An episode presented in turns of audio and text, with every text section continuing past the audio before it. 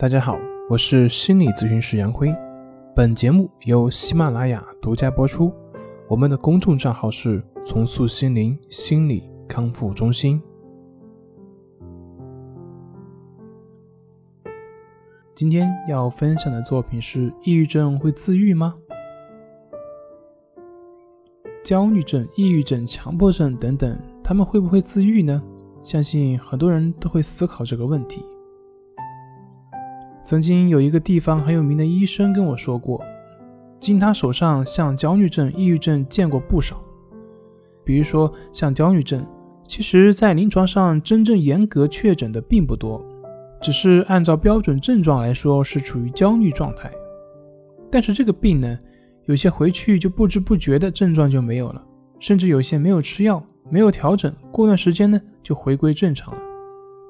他后来开玩笑的说。那些所谓的焦虑症患者，其实并不是真正的焦虑症，而是疑病恐惧的受害者。前段时间也有学员问我，他说：“像这些心理问题会不会自愈呢？”其实，所有的疗愈，不管我们是身体上的还是心理上的，从根本上来说都是自我的疗愈。就好像我们的手被划破了，然后你贴上了药膏，那么请问？是药膏治愈的你吗？不是的，药膏它只是起到了一个辅助的作用，根本上是你自己的身体的治愈功能在起的作用。身体问题是这样，那我们的心理问题也同样是这样。所有的治疗方法它都只是手段，都只是辅助的手段，辅助你找到那个本自具足的内在的平衡的能力。如果说你现在还不能够理解，那么我来举个例子，像焦虑症，我们会对所引发的事物感到莫名的焦虑。那么请问，即便让你焦虑的事物一直焦虑下去，你真的会产生你所恐惧的结果吗？真的会有直接的生命的危险吗？其实我们焦虑的并不是那个焦虑的对象，而是对于焦虑感觉本身的恐惧。神经疲劳会引发焦虑。当达到一定程度的时候，身体就会自然的去调节这种疲劳，维持身体的自然的运行。可是呢，如果在这个过程中你不停的去打压或者是恐惧这种情绪，使得你的身体一直处于这种紧张疲惫的程度，那么它将阻碍我们的身体的自然运行，所以会加剧我们的焦虑情绪。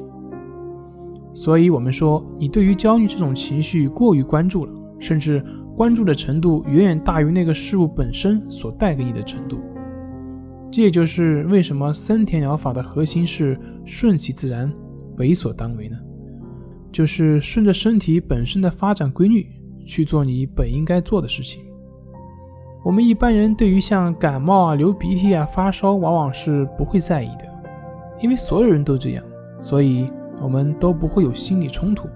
但是，如果你不知道感冒是会流鼻涕的，当你无缘无故流鼻涕的时候，这个时候你的内心还会不会像之前那样那么淡定呢？不是流鼻涕有问题，是你的认为不应该流鼻涕的观念有问题。同样的，不是焦虑有问题，是你认为不应该焦虑的这个想法才是问题，或者说是你对于焦虑这个感觉的本身的恐惧才是问题。这个限制性的观念没有了，那么你的焦虑症状也就会顺其自然，慢慢的消失。而心理治疗呢，就是要消除你的这些不合理的信念，甚至是改变你形成这些信念的思维系统。